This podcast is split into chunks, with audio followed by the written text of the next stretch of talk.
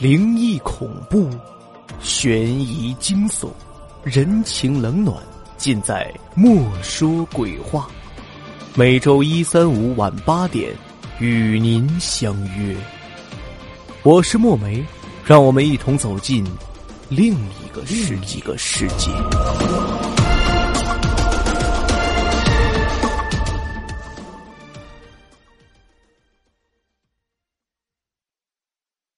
这个故事的名字叫《镜光魅影》。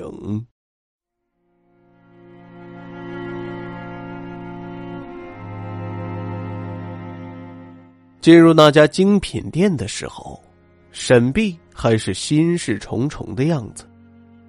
冯天的脸像一卷色彩鲜艳的胶带，在他眼前来回的晃。刚才他和冯天在画室里为这次两人合作获得了一个奖项而高兴。冯天笑得特别迷人，然而等到沈碧趁机说要冯天陪自己出来逛逛时，他脸上的笑立刻就收拢了，取而代之的是闪躲、慌乱、退缩和畏惧。爱的阻隔有千万种。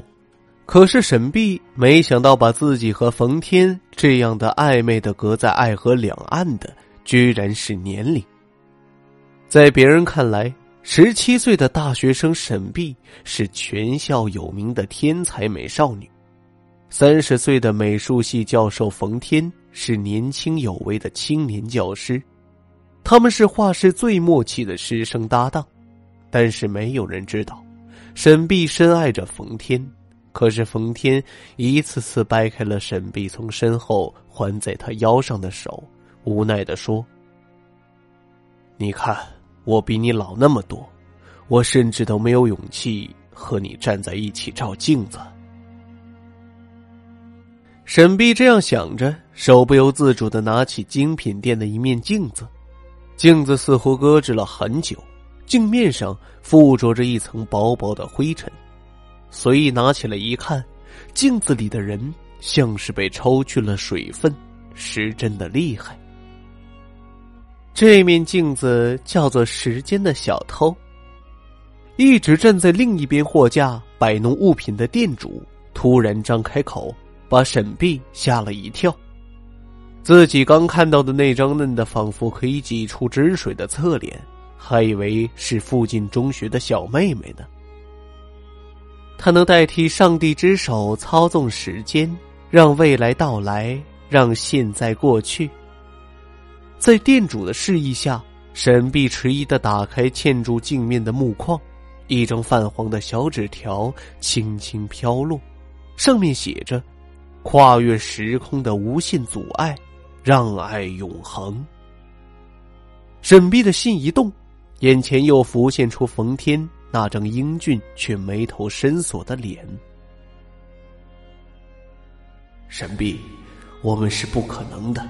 你看，我们的年龄差这么多。他看着那张纸条，想，虽然荒诞了点，但当爱走投无路时，不如试试。沈碧买下了那面古怪的镜子，走出店门后，给冯天发了条短信。我的工具箱忘在画室里了，你等我回去取了再锁门。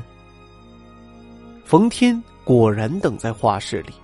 若换在平时，沈碧会撒娇让冯天送她回去。虽然大多的时候，冯天因为怕被人议论而拒绝，但是今天，沈碧提起地上的箱子就准备离开。转身的时候，一面镜子掉在地上，冯天走过去拾起来。白光在自己的脸上晃了一下，他把镜子递过去。镜子递过去的时候，冯天触到沈碧柔软又有点湿润的手，像一片涂上了香甜牛奶的吐司，散发着诱人的气息，让人不由自主的有些心猿意马。镜框中那张小纸条的另一面是这样写的。把镜子向你想要与之共度偷来时间的人脸上照一下，然后用口红在镜面上写下你希望在你身上增加或者减少的年龄就可以如愿。白天回画室取工具的时候，沈碧故意让镜子掉在地上。冯天捡起来的时候，脸出现在镜子中间。现在按照纸条上的说法，沈碧只需要用口红写上自己想要得到的时间。他深吸了一口气，在镜面上写下“一年”。第二天早上的阳光格外明媚。沈碧走在路上，觉得自己的身体发生了微妙的变化。她的裙子下面露出来的腿似乎长了一点点，胸衣似乎也紧了一些，有隐隐的胀痛。冯天凑到沈碧面前，帮他修改画板上的颜色的时候，有一瞬间的愣神儿。他呆呆的任沈碧缓缓的把头靠在他的胸膛上。直到突然响起的下课铃把他震醒，他猛地回过神来，不动声色的把沈碧推开一寸的距离，转身前摇了摇头。沈碧，你今天好像有些变化。语气里除了惊诧，却好像还有一丝抑制不住的欣喜。这一晚，冯天没有拒绝沈碧说出去坐坐的提议。他们去了江边的酒吧，借着醉意，冯天的唇若有若无的擦过靠在身边沈碧的头发，但等沈碧想迎合上去的时候，他又有些慌乱的躲开眼神。在迷离的灯光下，沈碧打开了一面镜子，妖娆的笑了一下。这一次，沈碧在镜子上写下的时间是两年。早上起床的时候，沈碧发现自己的头发居然在一夜之间从齐肩变成了垂过腰际，黑色紧身内衣下的腰肢柔软扭动，像一株阴柔的水草，而镜子里的人五官慢慢展开，显出明亮成熟的迹象，他顿时又惊又喜。冯天的眼睛也变得闪亮起来。他的欣喜明显超过了他的疑惑。做艺术的男人总是能把各种各样不寻常的事变成稀松平常。这次，冯天答应了沈碧陪他一起去看电影，而在此之前，任何公开场合他都会避免和沈碧一起去。三十岁的大学教授，所谓的道德和议论，是在耳边嗡鸣不绝的细嚼蚊子。让他面对一份爱情的时候，只能退，一直退。沈碧的背影隐隐有了些成熟的女人味儿。她站在冯天身边的时候，已经不再像十七岁时那样对比鲜明而荒谬。而沈碧也知道，冯天一直都是爱着她的，只是这爱像洛丽塔的生命之光、欲念之火，在别人眼里。是罪恶和地狱。冯天开始默许他做的一些事情，比如在无人的画室里突然亲吻他的脸颊，帮他收拾办公室的房间，给他送干洗的衣服。去送干洗完的衣服给冯天的时候，沈碧的眼睛红红的，充满血丝。只看一眼沈碧手上那张被洗得皱巴巴的病情诊断单，冯天就明白了。不错，我有遗传的心脏病，医生说我活不过四十三岁。这才是你一直不肯跟我在一起的原因。沈碧哭着问，冯天叹了口气，把脸转开。沈碧的指甲陷进肉里，声音有些决绝和歇斯底里。不，我们一定要在一起。如果我和你一样是三十岁。你就不会觉得有负罪感了。就这样，第二天，沈碧已经变成了三十岁的模样。三十岁的沈碧，大波浪卷发，细腰红唇，楚楚眉眼，像一只等待亲吻的鱼，跳动在冯天的视野里。接下来的一个星期，是沈碧最幸福的时光。白天和冯天一起在画室画画。下课后，沿着校园开满玉兰的林荫小道慢慢走着。有时候，冯天会陪着他疯，去学校周围又挤又乱的小店喝一碗黑乎乎的鸭血粉丝汤。更多的时候，他们就这样挽着手靠在一起，似乎一刻也不想分离。沈碧的背影已经很是妖娆成熟，再不会有人在背后指指点点。这是一对父女。可惜，美好的时光总是流逝的太快。和沈碧在一起后，冯天的笑容多了起来，像一片波光明媚的湖，照耀着整个春暖花开。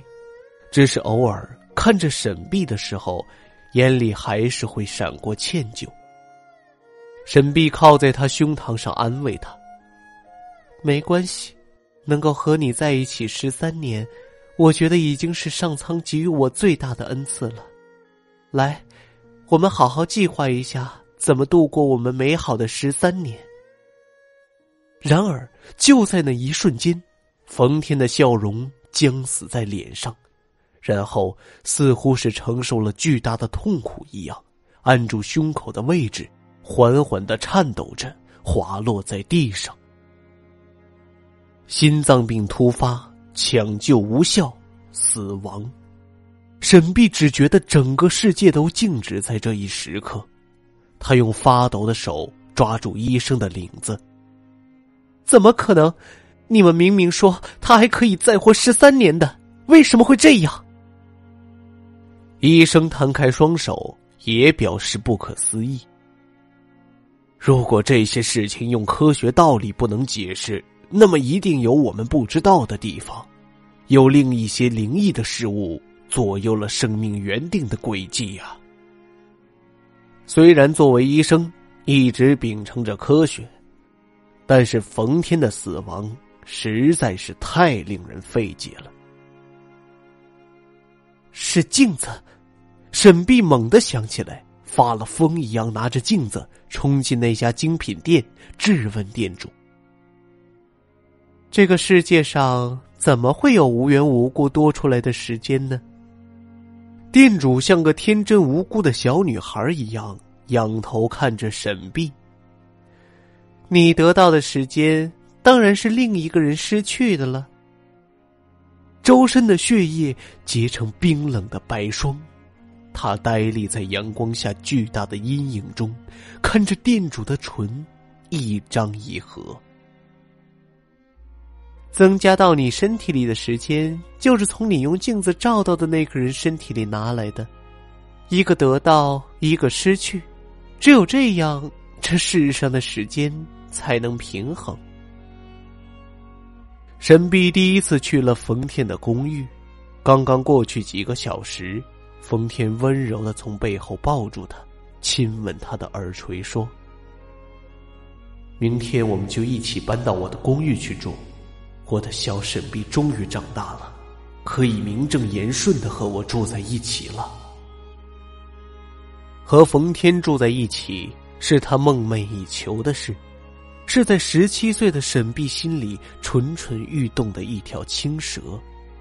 为了梦想成真，他臣服在时间小偷的脚下，他偷来十三年的时间，却不知道那是爱人最珍贵的最后十三年。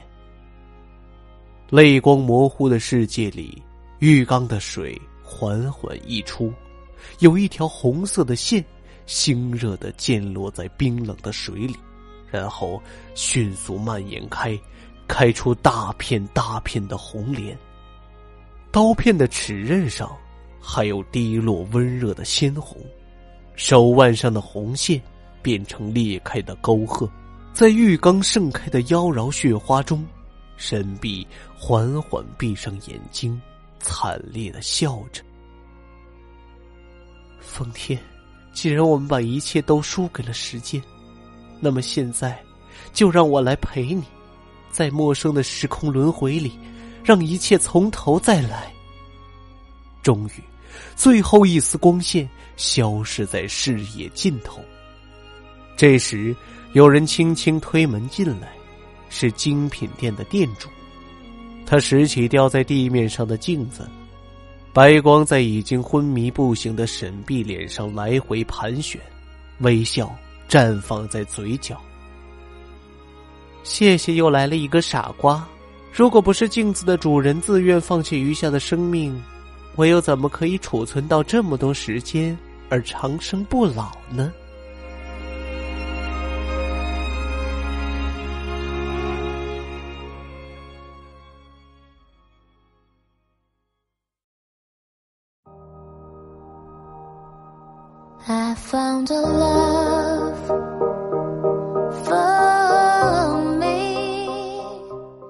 听众朋友，《镜光魅影》播讲完了，感谢您的收听。如果您喜欢这一栏目，欢迎您添加我的个人微信号“有声墨梅听书”拼音首字母。感谢您的打赏，我们下期节目再会。